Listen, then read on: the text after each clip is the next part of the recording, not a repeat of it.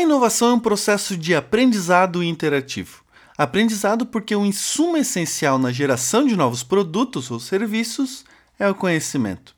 Interativo porque boa parte desse conhecimento é gerado por meio de relações pessoais. Ao considerar a importância das relações pessoais no processo de inovação, temos uma nova perspectiva sobre o tema. Com um olhar mais sociológico nessa dinâmica de geração e exploração econômica do aprendizado, apresentaremos aqui a relação entre o capital social e a inovação. Eu sou Leonardo Onésio e esse é o Inovação Explicada.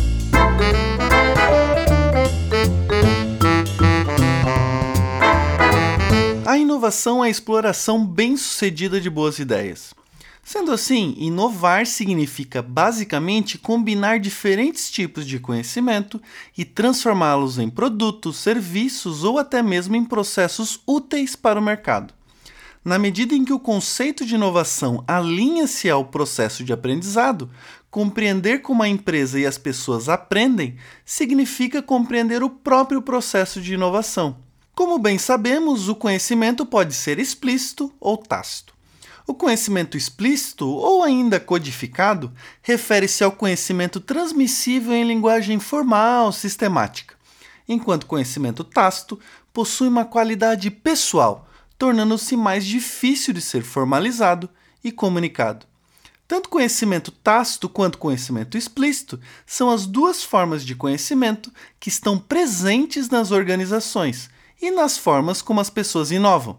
Elas se complementam e a interação entre elas é a principal maneira de se criar conhecimento e, consequentemente, desenvolver inovações.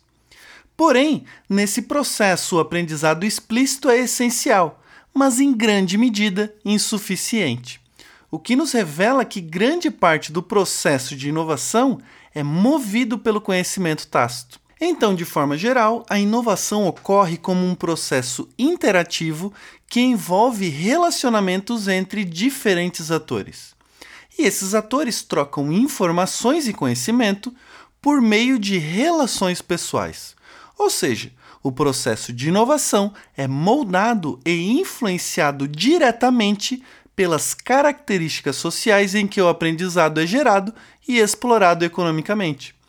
Nessa perspectiva mais sociológica do processo de inovação, emergem dois conceitos fundamentais na interpretação dessa dinâmica: o capital social e as redes sociais. O uso do termo capital social foi introduzido no início de 1980, quando Pierre Bourdieu se referia às vantagens e oportunidades de pertencer a certas comunidades. Bourdieu, em 1988, definiu o capital social como o conjunto de recursos atuais ou potenciais que estão ligados à posse de uma rede durável de relações. E aqui vamos com calma. Digamos que você tem uma ideia, mas está preso em um determinado tópico. De repente você lembra de um amigo que pode lhe ajudar. Você conversa com ele e a experiência desse amigo faz com que a sua ideia tem um novo caminho. Aqui nesse exemplo simples, temos a grosso modo o capital social em ação. O uso do termo capital implica que estamos lidando com um ativo, e como todo ativo, ele é um recurso que você pode utilizar em benefício próprio. Já a palavra social nos diz que esse ativo pode ser alcançado pelo pertencimento a uma determinada comunidade ou rede social, que, obviamente, cada indivíduo ou empresa possui. Então, um amigo que prontamente te ajudou na sua ideia é um ativo na sua rede de amigos. Porém, essa ajuda não aconteceu do nada. Ela somente foi possível pela manutenção do relacionamento desenvolvido de forma prévia, ou seja, pela manutenção da amizade mesmo. E aqui aquela frase: o importante não é saber, mas conhecer quem sabe, pode fazer mais sentido agora. O capital social, então, é um recurso que deriva de específicas estruturas sociais, sendo usado para perseguir seus interesses e é criado pelas trocas nas relações entre os atores. E sim, eu disse troca. Na ideia em que todo indivíduo se movimenta em benefício próprio, a utilização do capital social será regida pela equidade das trocas sociais entre os atores. Ou seja, quando o indivíduo ajuda o outro, ele não faz por altruísmo, mas também ele faz em benefício próprio. A ideia da troca social propõe que todas as relações se formam, se mantêm ou se rompem devido a uma análise de custo-benefício. Ou seja, quando um amigo te ajuda no desenvolvimento de uma ideia, ou ainda uma empresa engaja em um projeto de inovação, ambos se movimentam em benefício próprio, seja na participação dos resultados do projeto de inovação ou ainda em um possível ganho futuro. Criar um novo produto ou serviço é uma atividade que exige multidisciplinaridade. Sendo assim, as empresas se relacionam com outras empresas, criando um certo capital social, visando suprir as lacunas de conhecimento não desenvolvidas internamente. E nesse processo de troca, cada empresa participante contribui com algo e também se beneficia do todo. Então, por fim, o capital social é um recurso socioestrutural que constitui um ativo de capital para o indivíduo e facilitam certas ações dos indivíduos que estão dentro dessa estrutura. Entendido o que é capital social, precisamos compreender como isso ocorre. A manutenção e o crescimento do capital social ocorre devido à interação existente entre os atores que compõem uma rede de relacionamentos. As interações ou conexões entre os atores são denominadas de laço, e a força de um laço pode variar de forte a fraco, dependendo da quantidade e dos tipos de recursos promovidos por essas trocas sociais. A força do laço corresponde à proximidade e à frequência da interação entre duas partes ela pode ser definida com base na combinação de quatro elementos: tempo, intensidade emocional, intimidade ou confiança e a prestação de serviços recíprocos.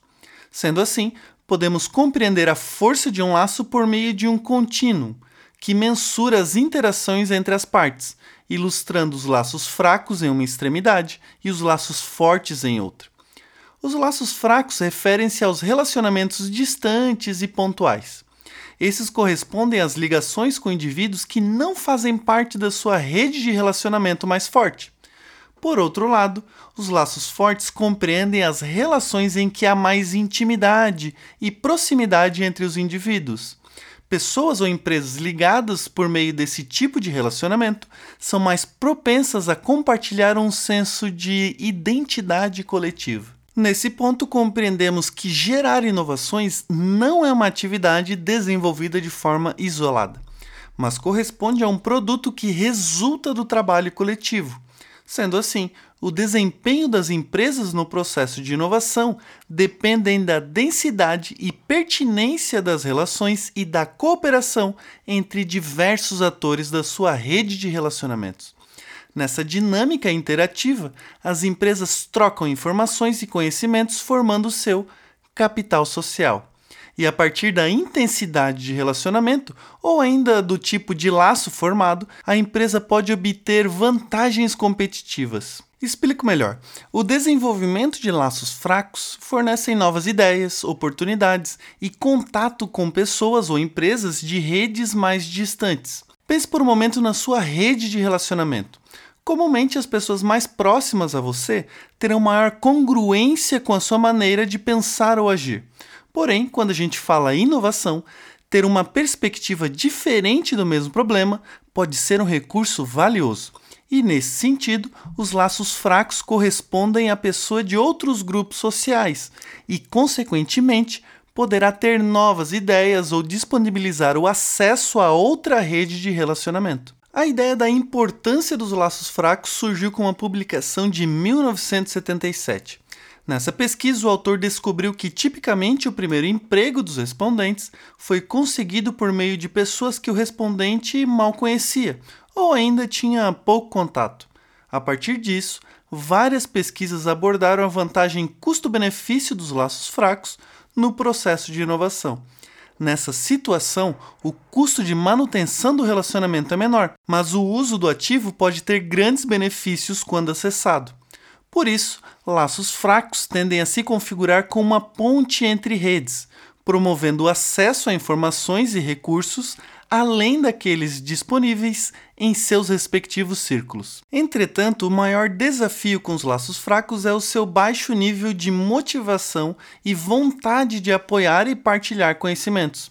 Nesses casos, o capital social é menor e assim o uso desse ativo pode ser mais complicado.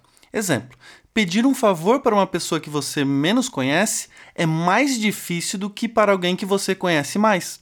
Quanto maior o capital social formado, maior a tendência dos indivíduos ou empresas de trabalharem ou compartilharem informações valiosas. Nesse sentido, embora sejam limitados em relação à quantidade de informações novas, os laços fortes são mais propensos a oferecer auxílio aos membros da rede. Além disso, a alta frequência e a maior duração do contato entre os indivíduos elevam a capacidade de transferências de conhecimentos mais complexos, possibilitando assim processos mais performáticos.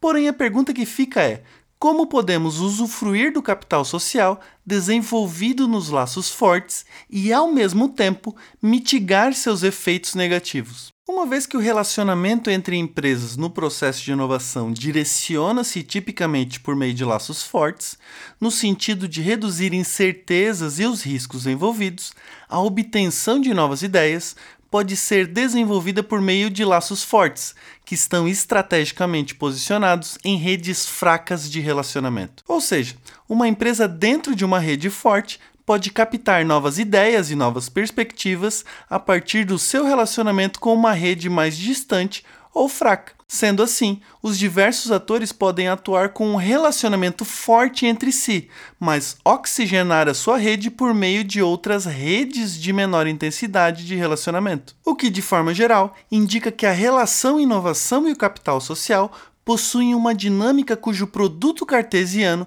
tem um formato típico de U invertido.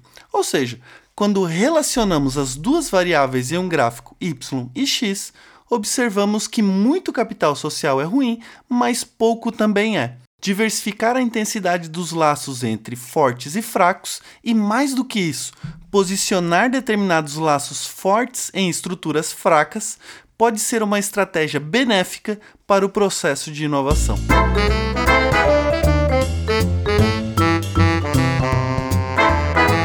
Esse foi um artigo publicado em 2011, A Força dos Laços Fortes na Criação de Inovações. Essa pesquisa foi desenvolvida na Alemanha e contou com a participação de 142 inventores na área automobilística. Em média, os respondentes possuíam 24 anos de experiência na área, sendo 19 anos atuando na mesma empresa.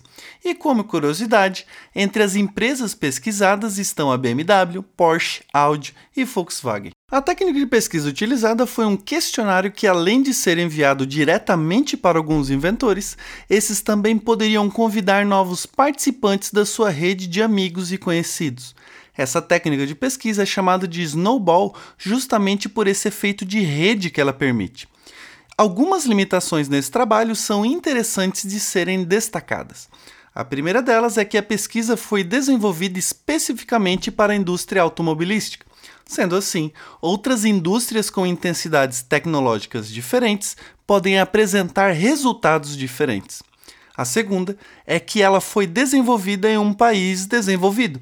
Sendo assim, economias subdesenvolvidas ou ainda emergentes podem apresentar uma dinâmica diferente ao processo de inovação.